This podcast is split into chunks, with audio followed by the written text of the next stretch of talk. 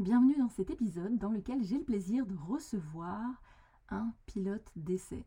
J'ai nommé Jean-Michel Roy, qui est aujourd'hui consultant et également ancien pilote d'essai. D'ailleurs, il a participé aux essais de ce bel avion qui est l'Airbus A380. Et dans cet épisode, évidemment, je lui ai posé plein de questions. Déjà la première, mais que fait un pilote d'essai? Vous allez voir, c'est bien loin de l'image qu'on peut s'en faire. Hein, souvent, on a la représentation de Tom Cruise dans Top Gun. Non, ce ne sont pas des têtes brûlées et ça, Jean-Michel pourra vous le confirmer.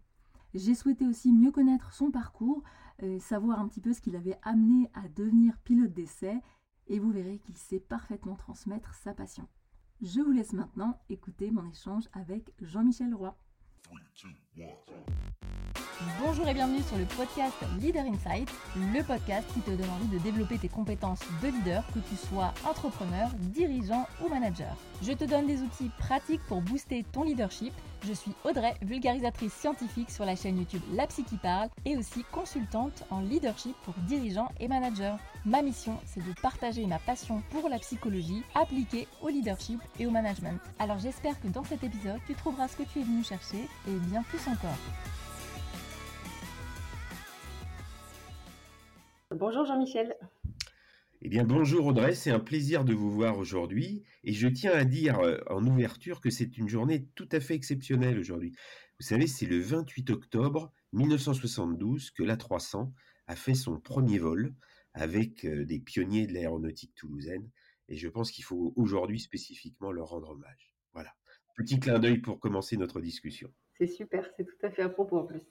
Et aujourd'hui, je voulais vous recevoir en fait pour vous poser bah, évidemment plusieurs questions, notamment sur votre parcours. Euh, pour démarrer, je voulais euh, comprendre un petit peu vous ce qui vous avait motivé à devenir euh, pilote d'essai. Ah bah, c'est comme toute histoire humaine, c'est une histoire longue, compliquée, qui s'est fait avec des, des, rencontres, des merveilleuses rencontres que j'ai eu la chance d'avoir dans ma vie. Alors, tout d'abord, pourquoi je suis devenu pilote? Je suis devenu pilote parce que j'ai eu un flash la première fois que je suis monté dans un avion. C'était en 1975, j'étais passager, je partais jeune étudiant découvrir l'Amérique. Et en montant dans cet avion, ce, grand oiseau de fer, ben j'ai eu un j'ai eu un flash. J'ai trouvé que c'était absolument merveilleux de pouvoir voir le ciel, de pouvoir voir les nuages, voir d'autres pays, euh, déjà euh, travailler en équipe. Et donc j'ai eu envie de devenir pilote. Première chose. Pas de chance, on est en 1976 et en 1976, l'École nationale de l'aviation civile, qui forme les pilotes de ligne à Toulouse, arrête son recrutement. Elle ferme pendant un an. Donc je ne peux pas rentrer à l'ENAC en 1976 et je dirais par dépit, je fais une école d'ingénieur et je rentre dans une école ingénieur aéronautique, l'ENSICA, qui se trouve également à Toulouse, en ayant dans l'idée qu'après ce cycle d'ingénieur, j'arriverai bien à, redevenir pilote. On arrive maintenant en 1981 et comme ingénieur, j'ai besoin de travailler après mon service national, donc je cherche un emploi et je rentre à Airbus. Airbus me propose un poste comme ingénieur dans son département des essais en vol. Et là, je rencontre un homme qui est quand même assez formidable, Pierre Beau, qui est le directeur des essais en vol, et qui m'offre la possibilité non seulement d'être ingénieur, mais aussi de travailler un petit peu comme copilote avec lui sur des avions d'affaires. Donc ça me met un petit peu le pied à l'étrier. Quelques années plus tard, je rencontre un autre homme qui, qui va jouer un rôle fondamental dans ma vie, qui s'appelle Gilbert Defer. Il était pilote d'essai, à la fois sur Concorde, puis sur Airbus. Et il me dit, ben voilà, je, je pars monter une structure d'essai en vol ATR sur un petit avion qu'on va essayer de fabriquer à Toulouse avec nos amis italiens, un avion à hélice. Est-ce que tu veux venir avec moi comme ingénieur?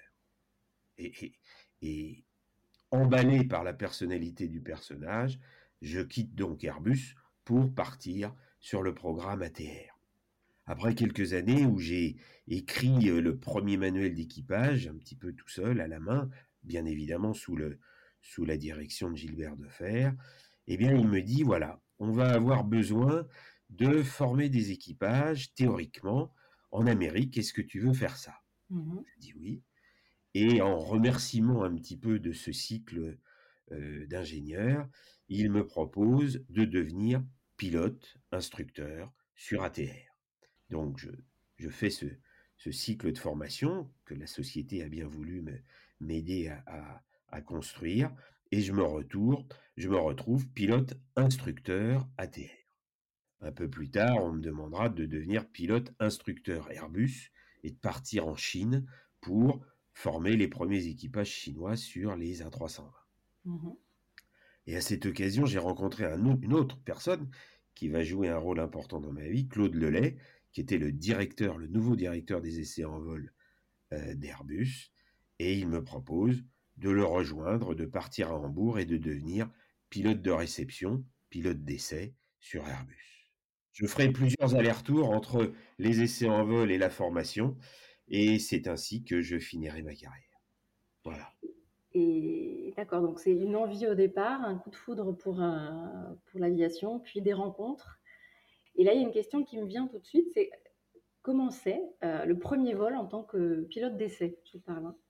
Ah, le premier vol que j'ai fait en tant que pilote d'essai, ben d'abord j'étais en double. J'étais avec quelqu'un qui me montrait le métier, puisque la, clé, si vous voulez, dans notre communauté, c'est en fait la transmission.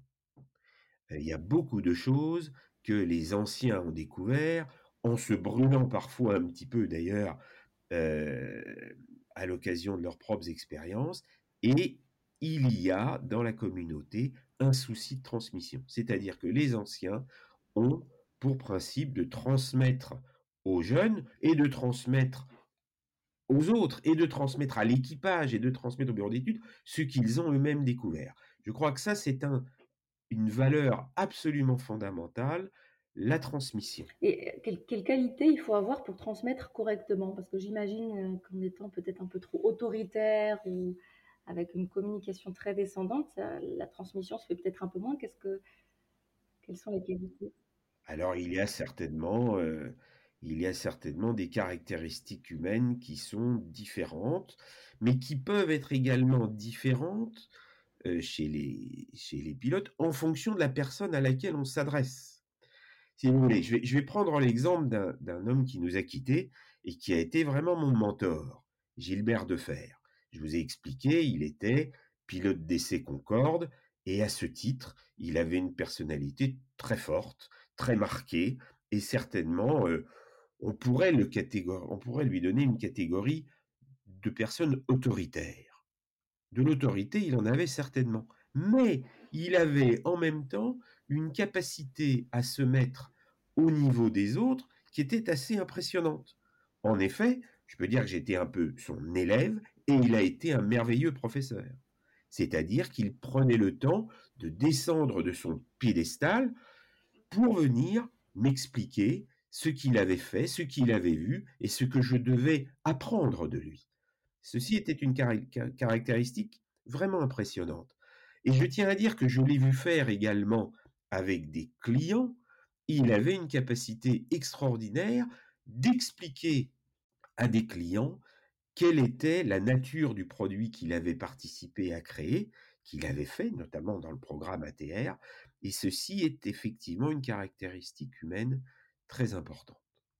Mais si vous voulez, j'ai l'impression que pour bien qu'on se comprenne, il est important de revenir peut-être sur la mission du pilote d'essai, afin de comprendre les caractéristiques humaines et techniques et comment elles vont jouer, et essayons ensemble de définir le cadre du métier de pilote d'essai. Je n'ai pas la prétention en quelques minutes de, tout définir, mais je pense qu'on peut euh, raisonnablement expliquer qu'il y a quatre grands pieds dans la mission du pilote d'essai. Le premier pied, c'est de faire du développement. Quand on travaille chez un constructeur d'avions, on est nécessairement impliqué dans ce développement. J'y reviendrai dans détail. La deuxième fonction, c'est de faire de la réception. C'est-à-dire qu'une fois qu'un avion a été défini, il va falloir le fabriquer, et en de multiples exemplaires. Et donc, la fabrication de ces avions est clairement un challenge. Et la réception, c'est-à-dire récupérer un avion qui a été fabriqué dans la chaîne d'assemblage et vérifier qu'il est prêt avant d'être livré à un client, c'est certainement la deuxième mission du pilote d'essai. La troisième mission, c'est de supporter les équipes commerciales. Effectivement, comme je le savais, eh les avions doivent être vendus. Pour avoir un marché, il faut les vendre, et ça implique donc un support de la part des pilotes d'essai qui vont aller faire par exemple des salons, comme le salon du Bourget, le salon de Farnborough, pour présenter les avions en vol. Ou bien, à l'occasion de tournées de démonstration, on va aller le montrer aux pilotes de compagnies aériennes qui ne sont pas forcément encore clients Airbus, et nous allons essayer de mmh les séduire avec la qualité et les performances de notre avion. Et puis la quatrième euh, grande mission, ça sera effectivement le support. Le support opérationnel à nos clients qui ont déjà euh, donc acheté nos avions, qui ont besoin de mieux comprendre, éventuellement en face d'un d'un problème ou en face d'une nouvelle fonction, il y a également une fonction de training, de mmh formation des équipages. Assez souvent, les pilotes d'essai sont ceux qui forment les premiers équipages à un nouvel avion et également une dernière fonction de support opération mmh. en matière de safety. Effectivement, la vie du transport aérien s'émaille d'incidents, voire d'accidents, et il est à ce moment-là très important de comprendre ce qui s'est passé, de participer aux analyses, de participer aux commissions d'enquête pour pouvoir enrichir euh, le monde de l'aviation, malheureusement, des leçons euh, qui sont apprises à l'occasion de ces incidents et de ces accidents. Donc c'est les quatre grands piliers que je crois voir à la mission du pilote d'essai, le développement, la réception, mmh le support commercial et le support C'est quand même très très vaste comme métier, effectivement, loin du, cliché, j'ai envie de dire, qu'on s'imagine du, pilote d'essai un peu, euh, euh, j'ai envie de dire presque tête brûlée, qui va simplement euh, tester l'avion avec toutes les prises de risque que ça peut comporter. Je ne suis pas sûr que le terme tête brûlée soit vraiment adapté à notre métier. Je pense que on, est fondamentalement des gens qui sont posés et réfléchis et nous n'adressons pas les situations en vol sans avoir une grosse préparation. D'ailleurs, comment vous avez appris, je dirais, à, résister au stress, à résister à la pression Parce que peut-être vous avez déjà vécu effectivement des moments dans l'avion, des expériences que vous avez eues comme ça que vous pouvez nous partager, qui étaient quand même assez anxiogène et que vous avez euh, maîtrisé, je dirais je, pense tout d'abord, pour répondre à la première partie de votre question, que comme tout homme, il y a euh, deux éléments à prendre en compte, c'est la nature et l'éducation. Donc la nature, effectivement, la plupart des gens qui travaillent aux essais ne sont pas des super excités, si vous voulez. ça correspond à un comportement de base naturel. Mais l'éducation est également fondamentale. Il y a des tas de choses, mmh je vous en ai parlé tout à l'heure, qui s'apprennent.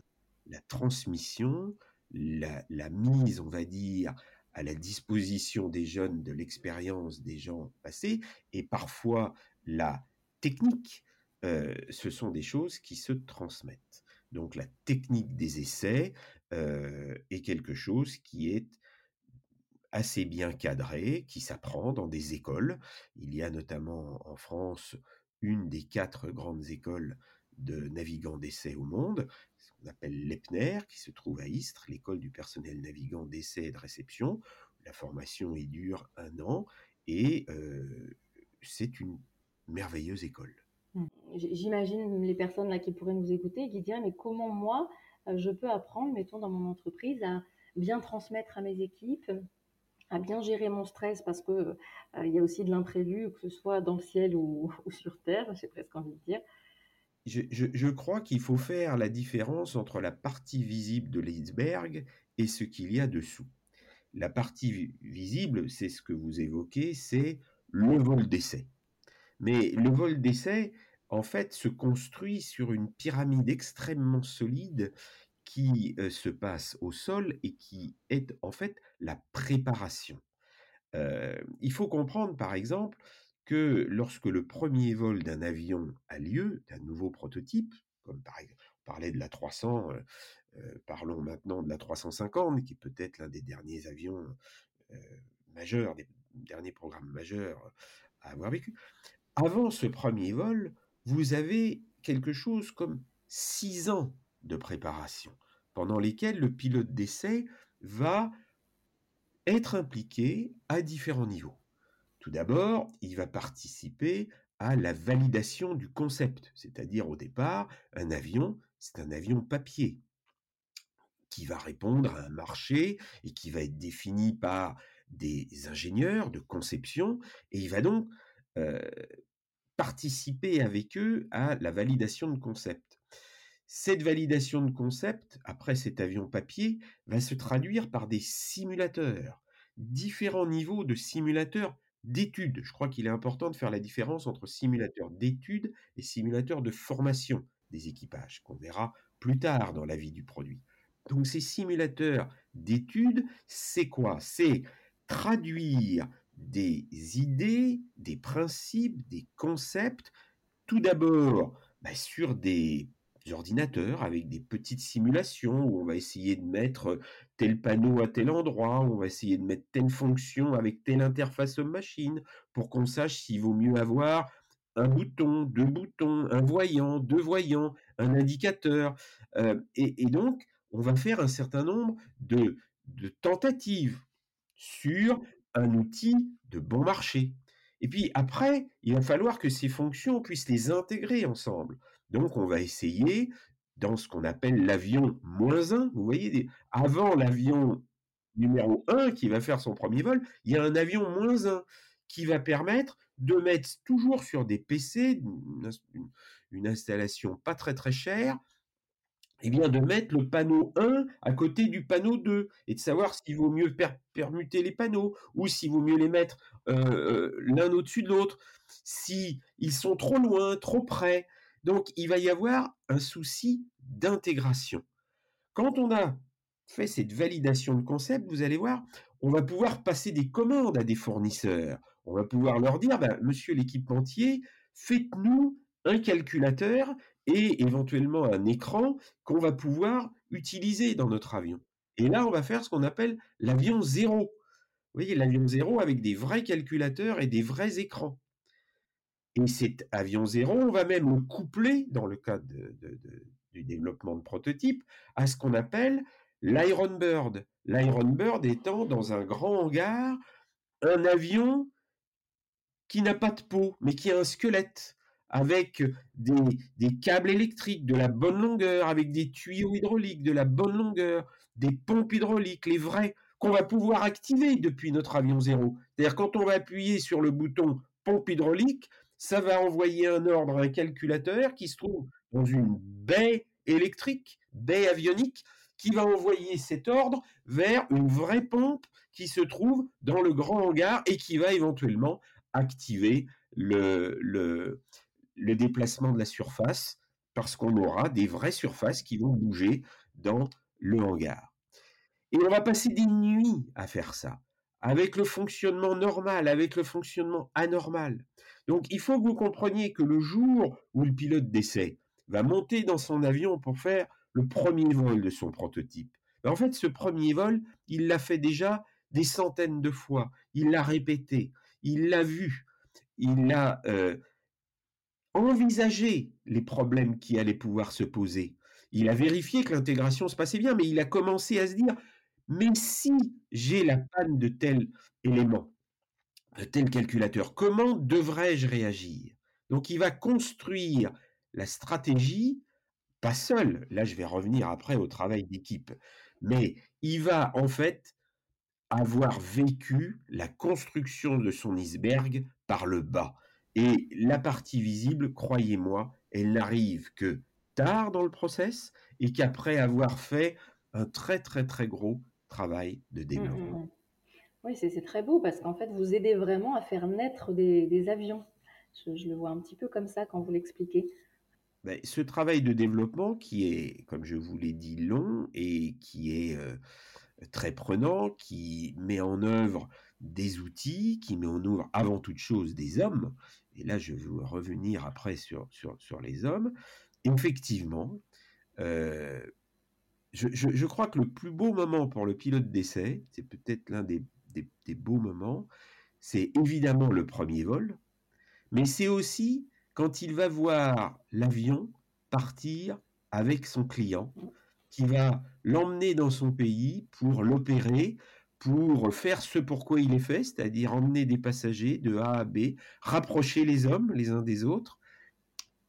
Et, ça, effectivement, je reconnais que j'ai eu la chance de, de voir pas mal d'avions que j'avais, entre guillemets, accouchés, puisque j'avais fait le premier vol de cet avion-là. Et j'avais ensuite fait le vol avec le client pour qu'il accepte cet avion. Et parfois même, je suis parti avec eux pour le, les aider à le mettre en ligne dans leur compagnie aérienne aux quatre coins du monde. C'est effectivement, je ne peux pas parler d'accouchement, je, suis un homme et je n'ai une vue là-dessus qui n'est pas forcément la même que celle d'une femme, bien évidemment. Mais le fait de voir son enfant qui prend son envol et qui finalement part vivre sa vie dans la, dans la compagnie aérienne, oui, je crois qu'il y a une émotion émotionnelle qu'il ne faut pas cacher.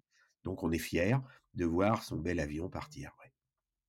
Vous avez parlé tout à l'heure aussi du, travail d'équipe. Est-ce qu'on pourrait en dire un mot euh, Quelles sont, je dirais, peut-être les qualités humaines pour bien travailler? Qu'est-ce qu'on peut... Euh, le, travail d'équipe est absolument clé. Celui qui croirait que le pilote d'essai est le seul homme qui fait tout euh, se tromperait lourdement. lourdement. Donc il faut bien ramener les choses à leur dimension. c'est une affaire de travail d'équipe. Oui, imaginons là qu'on décolle avec vous, avec toute cette équipe.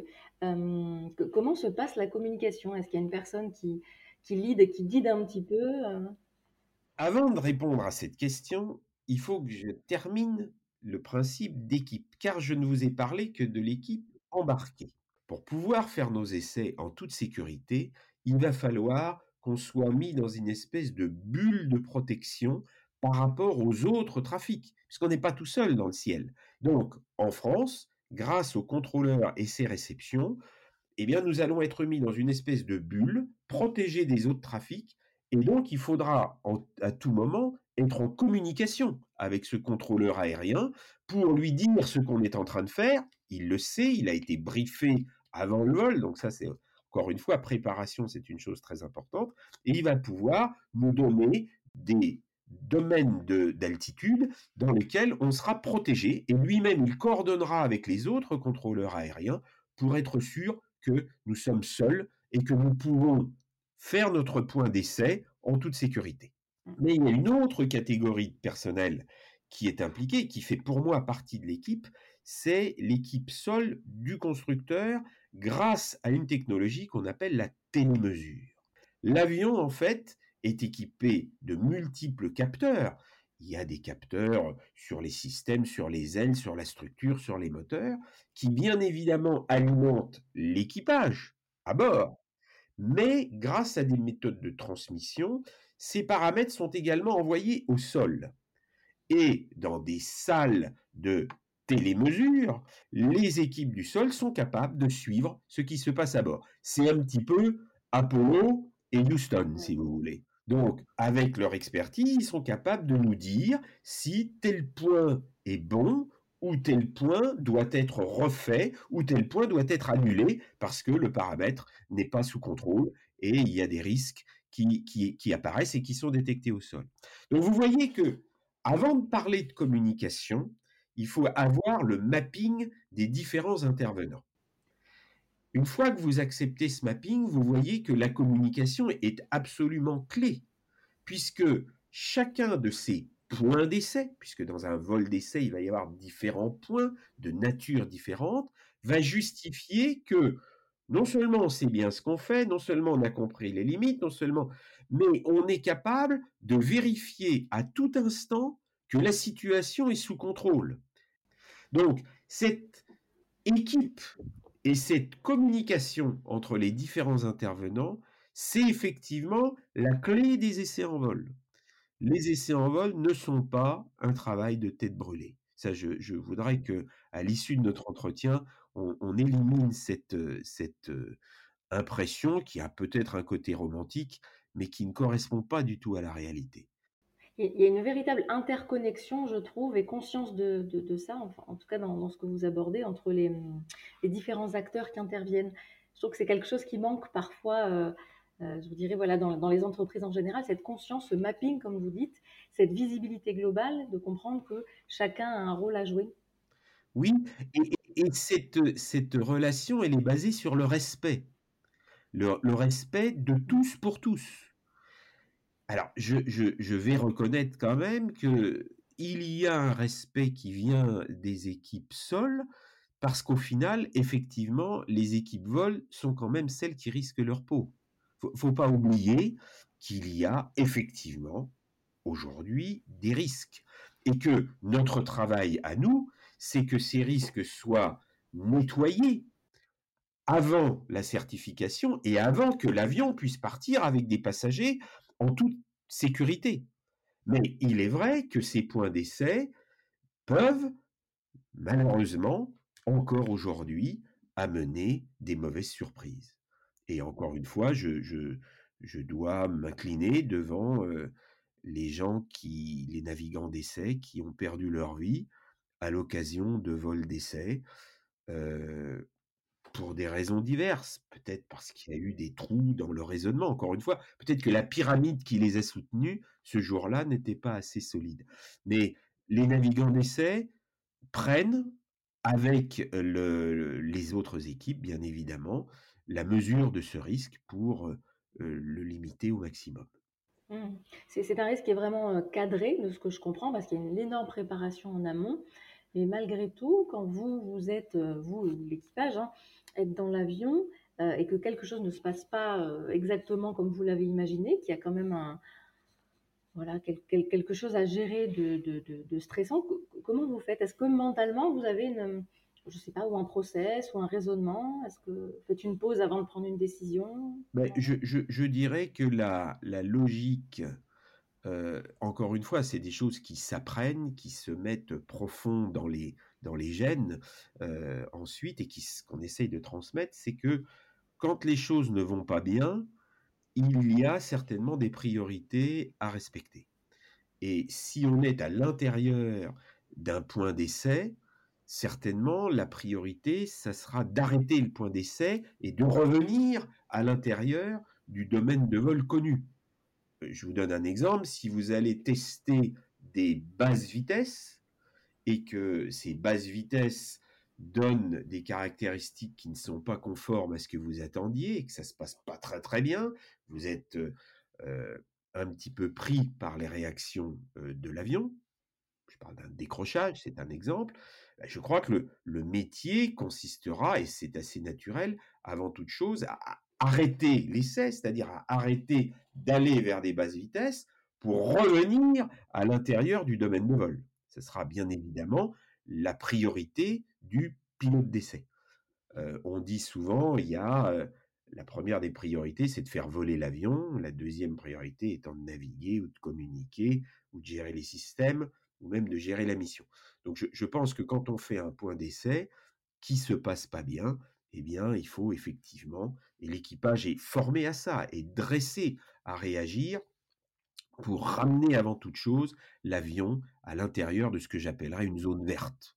Il, a, il allait tester les, les, les, frontières, et eh bien quand ça ça se passe pas bien aux frontières, il faut revenir à l'intérieur du domaine. D'accord. Et, et, qui est-ce qui décide de ça, de revenir à l'intérieur du domaine? Est-ce que c'est vous? Est-ce que c'est euh? Eh bien, je, je, vous ai parlé de communication. D'abord, euh, grâce à cette communication, c'est le premier qu'il voit qu'il dit. C'est-à-dire que, en fonction du point d'essai, ça peut être euh, le pilote qui sent que l'avion ne se comporte pas bien, ça peut être le mécanicien navigant d'essai qui voit un paramètre qui est en train de dériver. Je vais vous parler d'un moteur qui est en train de partir dans une zone rouge, une température euh, qui devient excessive. Ça peut être l'ingénieur navigant d'essai qui est derrière, qui a accès à beaucoup plus de paramètres que le, les paramètres affichés dans le cockpit et qui peut voir lui aussi un, par, un paramètre dérivé. Mais comme je vous l'ai dit tout à l'heure, ça peut être l'équipe sol. Ça peut être l'équipe sol qui a, elle, encore plus de recul que l'ingénieur navigant d'essai et qui peut dire stop, il y a un paramètre qui ne me plaît pas, moi en tant qu'expert, je vous demande d'arrêter. Et dans ce cas-là, le premier qui le dit, le dit Et celui qui le fait, bah, en général, c'est Mmh celui qui pilote l'avion, donc c'est le pilote qui va arrêter son point d'essai.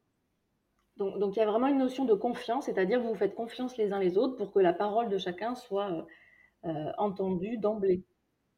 Et confiance, c'est certainement, certainement un mot-clé pour le travail en équipage. Vous voyez, je vous ai parlé d'école, bah effectivement, dès l'école, les trois métiers, pilote, mécanicien, ingénieur, apprennent à travailler ensemble, apprennent à se faire confiance, et, et en fait, on fait un corps. C'est pas des entités, c'est pas des individus, c'est un équipage. Et cet équipage regarde pas forcément, enfin ses membres ne regardent pas forcément toujours au même endroit, mais ils vivent, ils vivent avec le même cœur. Et donc, l'un et l'autre, on est liés, enfin les uns et les autres, nous sommes liés ensemble par vraiment une très très forte unicité de corps et d'esprit.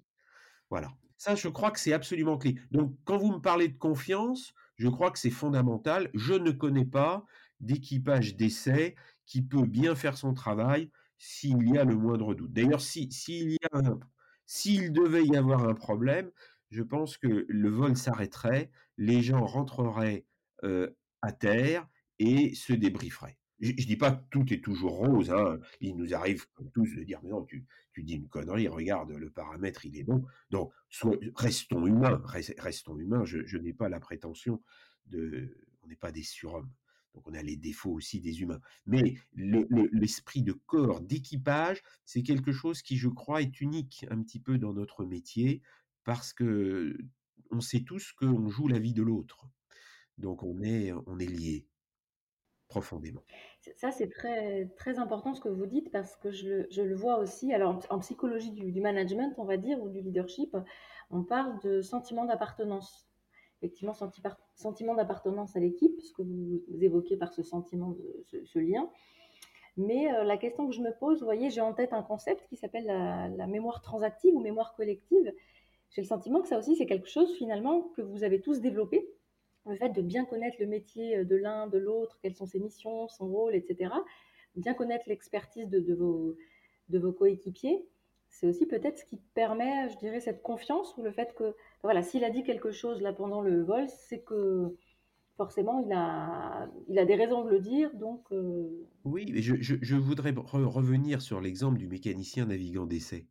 Je, vous ai dit, un pilote n'est pas forcément limité à un avion. Donc un pilote va pouvoir voler tel jour sur un avion, tel autre jour sur un autre, un autre programme, un autre volet. Le mécanicien, lui, il, il est beaucoup plus associé à son avion. Ce qui veut dire que lorsque le pilote va briefer sur ce vol spécifique, sur cet avion spécifique, quelque part, le mécanicien va être sa référence, sa mémoire euh, du produit. Donc, on va se pluguer avec lui. C'est un peu du plug and play, en ce sens que chacun amène des compétences différentes. Le mécanicien connaît son avion, l'ingénieur connaît son programme et la nature du vol, le pilote va être un petit peu l'acteur. Vous savez, c'est, on, pourrait faire cette comparaison euh, avec un film. Il y a des gens qui sont derrière la caméra, d'autres qui sont devant la caméra. Effectivement, le pilote, il est devant la caméra parce que c'est lui qui va être l'acteur. Mais le, le directeur ou le script ou l'éclairagiste, si vous voulez, font partie de l'équipe. Ils sont peut-être, pourrait-on dire, moins visibles, mais ça ne peut pas marcher s'il n'y a pas cet esprit d'unité et de corps.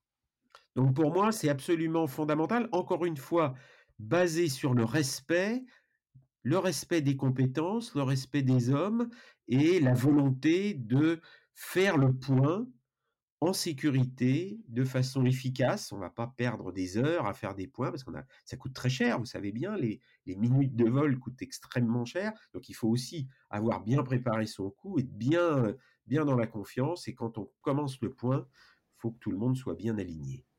Oui, tout à fait. En, sachant que j'ai quand même ce sentiment que la confiance et le respect euh, se, se gagnent ou se construisent avec le temps, mais aussi avec la connaissance que vous avez de l'autre. de, de, de, Oui, c'est vrai. de- de vos collègues. C'est hein, vrai. c'est ça. hein. C'est vrai. C'est-à-dire que chacun sait ce que l'autre sait, si je puis le dire ainsi. Oui, je pense qu'en fait, on, on- on partage à la fois des valeurs communes, mais aussi des connaissances communes et une méthode. Je, je vous ai parlé de ces méthodes de pilotage. Ben oui, euh, euh, il y a euh, une méthode pour les essais en vol qui a été développée, qui, qui vit un petit peu. Tout, tout n'est pas, tout n'est pas figé, mais il y a une façon de travailler ensemble et qui, qui fait que l'équipe tourne bien. Oui. C'est c'est ce qu'on appelle aussi, voilà, communément, des fois, une culture de travail. Le mot est, est certainement adapté. Il y a une culture des essais en vol. Culture très forte. Mm, mm. Oui, et puis je dirais aussi euh, une mission, une mission très forte, au sens de la, la cause pour laquelle, euh, j'ai envie de dire, entre guillemets, vous vous battez, ou en tout cas, vous vous œuvrez. Oui, la mission des essais en vol que j'ai essayé de définir tout à l'heure et qui se traduit euh, euh, à la fin par, euh, comme je vous l'ai dit, un, un bon produit qui va rendre des clients heureux, qui va leur permettre de gagner de l'argent et qui va permettre de transporter les gens en toute sécurité. Mais vous voyez, la safety, la sécurité, il, il faut comprendre que les navigants d'essai, comme des parents, sont toujours blessés quand les choses se passent pas bien. Il y a une dimension émotionnelle forte. Mais une fois que cette émotion initiale est passée, il y a une volonté absolue de comprendre, comprendre ce qui s'est passé, analyser, comprendre quel paramètre, quel a eu des- une faiblesse, pourquoi, qu'est-ce qu'on va faire maintenant pour que ça n'arrive plus jamais? Et depuis sa naissance, l'aviation a été basée sur ce principe.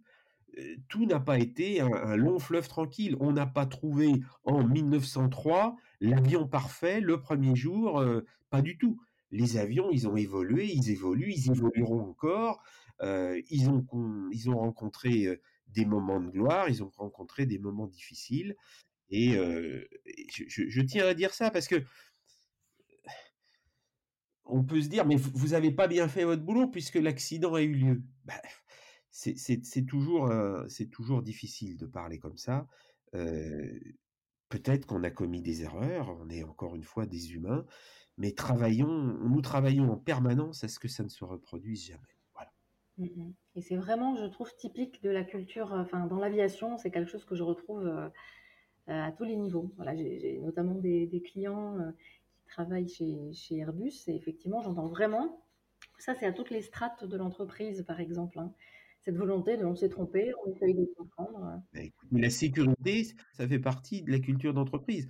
Mais, celui qui vous dirait mon avion est sûr à 100%, il ne lui arrivera jamais rien, j'ai peur que ça soit un, idéal que nous ne pourrons jamais atteindre. Nous ne pourrons jamais atteindre la sécurité à 100%. Nous y travaillons, nous y travaillerons tout le temps, euh, d'arrache-pied. On n'arrête pas d'avoir des idées, des innovations pour couvrir tel ou tel euh, aspect euh, de la sécurité des vols, mais soyons raisonnables et réalistes, nous n'atteindrons jamais la sécurité à 100%. Même si, euh, voilà, il y a, tout, tout est fait en ce sens hein, de d'améliorer, euh. Absolument. Je vous remercie beaucoup, euh, Jean-Michel, pour, pour tout ce qu'on a abordé aujourd'hui. Et une dernière petite question, du coup, à vous poser quand même, c'est là pour les personnes qui nous écoutent, qui aimeraient en savoir un petit peu plus, soit sur votre parcours, soit effectivement sur la culture des pilotes d'essai, de l'aviation, etc. Euh, Est-ce que vous avez peut-être des, choses à, partager avec nous ou des événements peut-être euh, je, ne peux que dire mon admiration pour les gens qui ont construit l'aviation française et l'aviation européenne à l'issue de la Deuxième Guerre mondiale. Il y a des hommes qui ont, qui ont construit, si vous voulez, cette épopée, qui est une épopée magique. Euh, 50 ans après le premier vol de la 300, comment ne pas s'incliner devant des gens qui nous ont quittés, comme Max Fisch et Bernard Ziegler, qui étaient les deux pilotes d'essai de cet avion. Mais je parlerai aussi de Turca, je parlerai aussi sur Concorde, de Gilbert Defer, qui a été, je vous l'ai dit, maître, Pierre Beau, qui a été lui aussi euh, un très très grand pilote d'essai euh, su- su- sur Airbus. Donc, hommage à ces gens-là, humilité par rapport à ce qui est à venir, travail, travail, c'est certainement des valeurs qu'il faut qu'il faut. Alors moi, je voudrais juste dire, si vous voulez, un souhait. Il m'arrive d'entendre des, hommes politiques qui disent que les enfants ne devraient plus trop regarder dans le ciel et, et, et, rêver en regardant les avions et rêver de devenir pilote. Ben, je ne suis pas sûr que ça soit une consigne qui soit véritablement de bonne loi. Je pense que l'aviation est un domaine qui est un domaine qui, a marqué l'humanité au XXe siècle. C'est un, un, beau domaine et ça doit rester comme ça. Il faut que les, les enfants continuent à rêver en regardant le ciel, en voyant des traces blanches dans le ciel, en écoutant des hommes comme Thomas Pesquet qui doit les faire rêver. J'ai eu la chance de, discuter un petit peu avec lui aussi. C'est l'aviation, c'est le mélange entre le rêve et la technique, entre les morceaux de métal, les, électrons, les bits d'ordinateur, et puis les rêves de, les rêves de, de l'homme. Donc, si vous permettez, terminons notre entretien en, en disant que, que l'homme n'est pas un risque, mais que c'est une opportunité, que c'est quelque chose l'homme est formidable. Croyons en l'homme et essayons de le construire. Et, vous, la nouvelle génération, eh bien, continuez à rêver. Mmh Merci. Merci Jean-Michel pour ce joli message et ce moment de poésie. Au revoir. À bientôt. Et voilà, l'épisode est terminé. J'espère qu'il t'a plu. En tout cas, n'hésite pas, comme d'habitude, à me le faire savoir en mettant 5 étoiles sur Apple Podcast ou la plateforme sur laquelle tu écoutes cet épisode. Ce sera une façon de me dire que tu soutiens mon podcast. Et aussi, bah, bien évidemment, tu peux le partager, en parler autour de toi euh, si tu as envie de le faire découvrir à d'autres personnes. Et n'oublie pas non plus de t'abonner à ce podcast pour ne pas rater le prochain épisode. Et je vous dis à très bientôt.